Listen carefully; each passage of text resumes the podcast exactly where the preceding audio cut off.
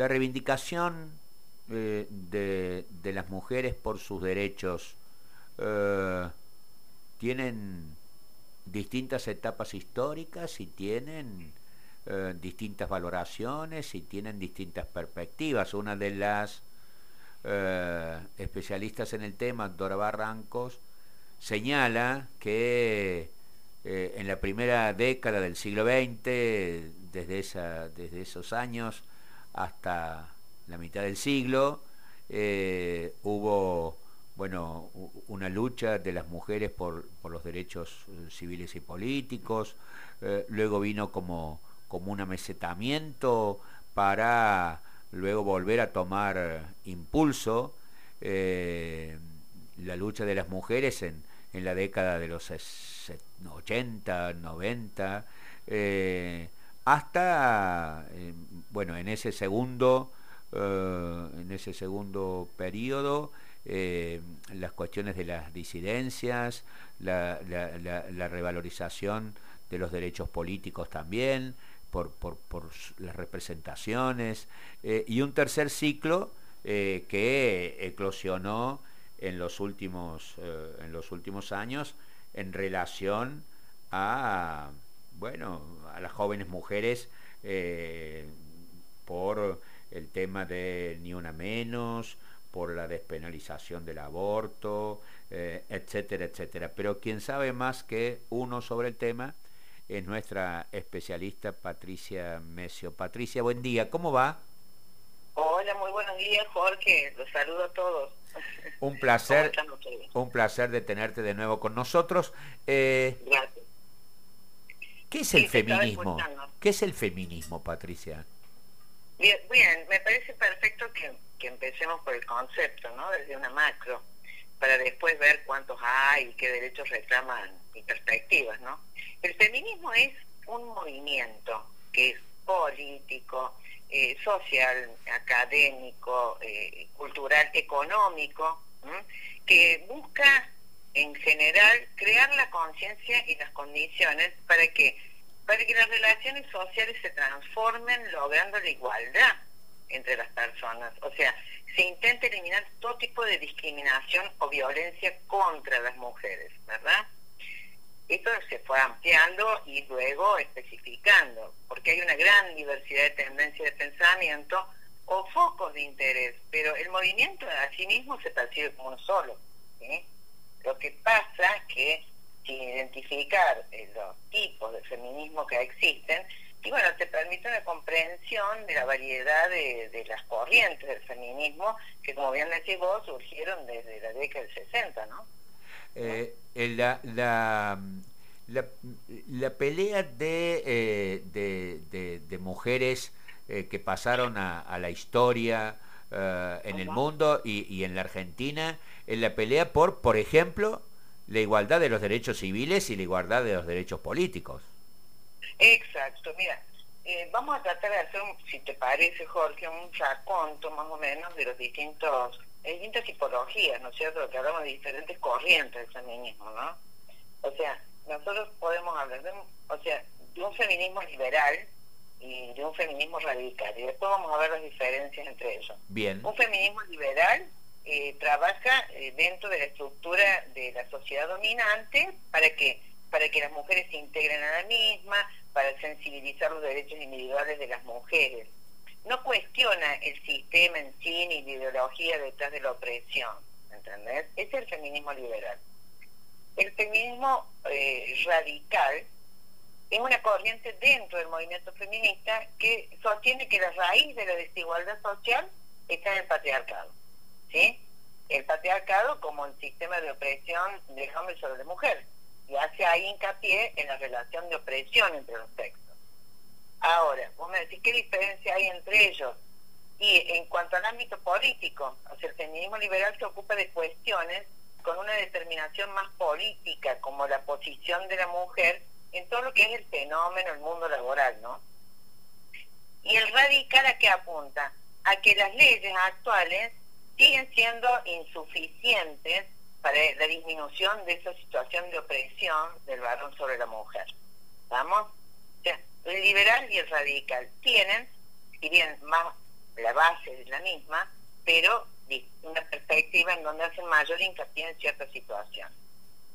El feminismo negro, Jorge, es una escuela de pensamiento, ¿no? El feminismo negro, fíjate vos, nos lleva a la teoría de la interseccionalidad. ¿Qué es esto? O sea, el feminismo negro considera que eh, la opresión de clase, el sexismo, el racismo, todos ellos están unidos intrínsecamente. Es decir, que tenemos que ver eh, la manera relacional de todos los factores. Entonces dice, eh, bueno, esto lo fue acuñado un término por una jurista, ¿no?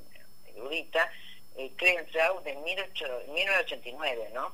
Ella tiene un trabajo donde discutió esto del feminismo negro, donde dice que la experiencia de ser mujer negra no se puede entender en términos de ser negra o de ser mujer, sino cada concepto se considera de forma independiente, pero se tienen que incluir las interacciones que se refuerzan entre sí. O sea, esto no solamente va a ser por el tema racial, sino por otro tipo de situaciones que van a, a generar una transversal entre todas las mujeres. ¿Estamos? Es decir, que no se, que no se tiene que seccionar esta problemática, sino que hay una interseccionalidad en todas estas situaciones, que hay que saber vincularlas. ¿sí? Hay que saber vincularlas para poder, porque esto va a beneficiar a todas las mujeres, no solamente la problemática del feminismo que ella llamó negro. ¿Estamos? Después tenés un feminismo marxista, socialista, ¿no? que, bueno, por supuesto basado en el análisis marxista y socialista, y que consideran la opresión de la mujer por el sistema económico capitalista. ¿Estamos? O sea, ven al patriarcado como la principal fuerza detrás de la subyugación de las mujeres, pero se enfocan, ¿no es cierto?, en este sistema de clases como una situación crucial cuando se subordina a las mujeres, ¿te das cuenta? O sea, como ves, distintos enfoques se van teniendo. Eh, después podemos hablar también de un feminismo cultural, ¿no? ¿Qué enfatiza el feminismo cultural? Bueno, eh, se enfatizó en la biología, en la personalidad, en el comportamiento, y consideraban, o sea, eh, que por naturaleza las mujeres eran vistas como más suaves, más amables que los hombres. El sexo débil. Claro, más que el sexo débil decían que al tener estas características las mujeres podían, eh, que están en el poder, en el, mujer el, el mundo sería mejor. Ajá. Claro. Incluso, fíjate, nos llegaron a propiciar y apoyaban la idea de formar culturas separadas solo de mujeres. Mira vos.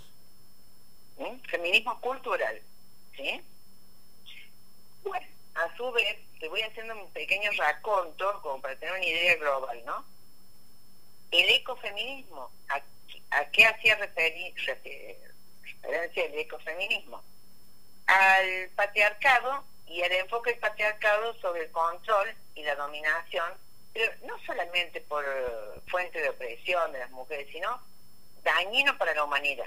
¿Estamos? O sea, no querían quedar, verás que quieren hacer una cuestión más transversal, ¿no? Entonces, eh, las ecofeministas ven eh, los derechos de las mujeres y el empoderamiento de las mujeres vinculado a factores políticos, económicos, culturales, sociales. O sea, dicen, esto beneficia a todos los seres vivos, a la madre naturaleza. O sea, no es que dice, esto genera un impacto en toda la naturaleza, esta mirada en donde eh, repudiamos la opresión de las mujeres. O sea que va más, más allá, más allá de sus propios, de sus propios derechos, digamos. Eh, Exacto eh, que, que, que, al ser contemplado eh, beneficia al conjunto. Exactamente.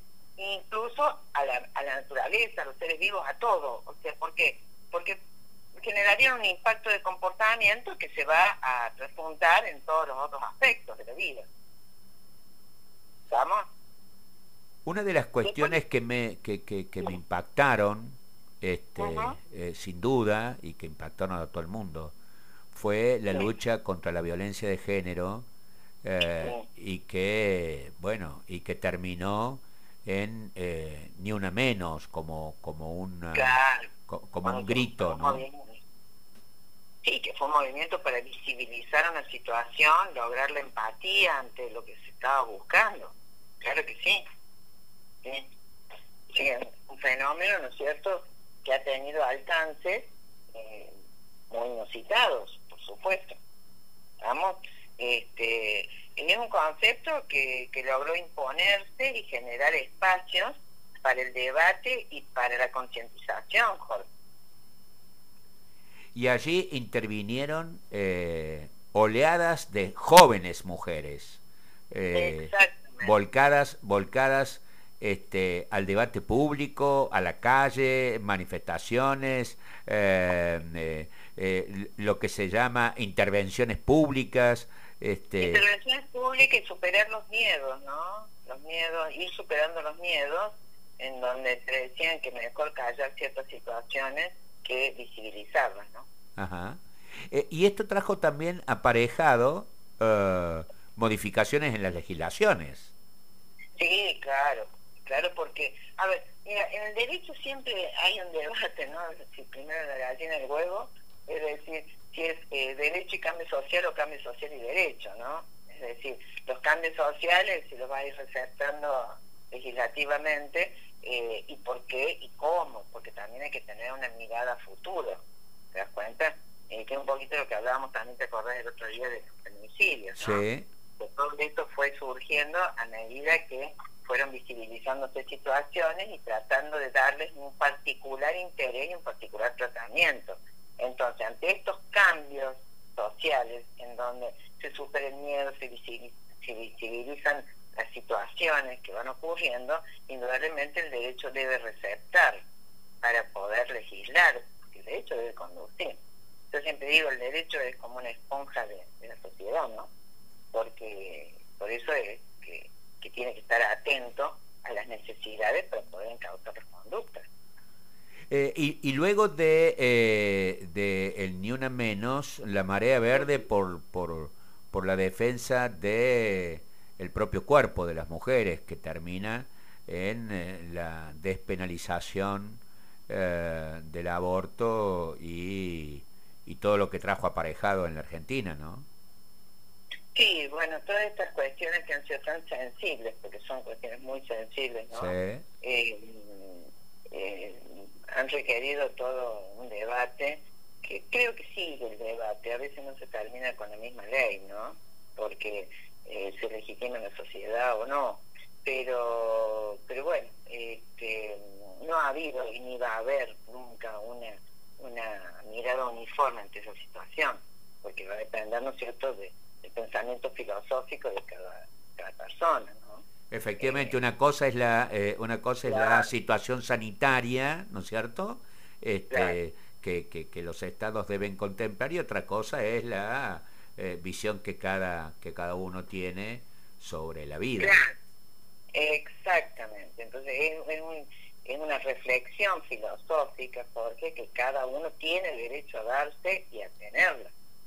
O sea, este, entonces eh, me parece que en eso tenemos que tener, sí tenemos que ir logrando mayor tolerancia ante el disenso, ¿no? Eso siempre.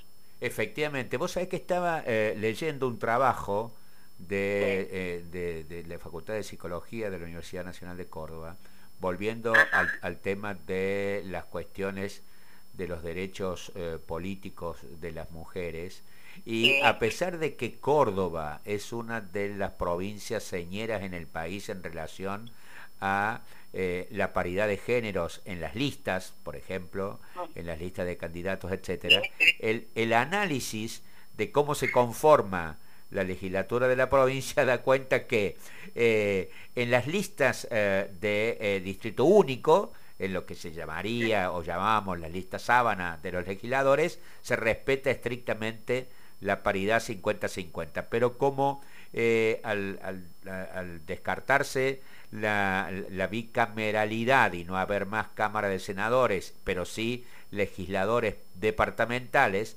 eh, la inmensa mayoría de los electos en los departamentos son hombres y por lo tanto cuando vas a eh, ver el número de legisladores eh, de, nuestro, de nuestra legislatura, son más los hombres que las mujeres, y lo mismo ocurre en la presidencia de las comisiones, etcétera, etcétera, ni qué hablar en los ejecutivos y la conformación de gabinetes. Te traigo como referencia para decir que a pesar de los avances, todavía hay mucho por hacer. Es que hay cuestiones culturales que no se decretan, Jorge. Es decir, eh, no es por decreto ni por ley que se puede imponer una conciencia social colectiva. Entonces, en esto eh, es una evolución que bastante rápido va siendo dentro de, parámetros que hubo tan tan férreos, no tan difíciles de romper durante tanto tiempo, durante tanto tiempo. Entonces, me parece que bueno, es un trabajo que mm, irá avanzando de a poco, pero que tiene que tener una eh, un asentamiento en la conciencia social colectiva para la valoración de las personas independientemente del género. Muchas gracias Patricia, eh, muy claro los conceptos. Eh, Patricia Mesio, nuestra especialista en género como todos los sábados. Que tengas un muy buen fin de semana. Igualmente para todos ustedes.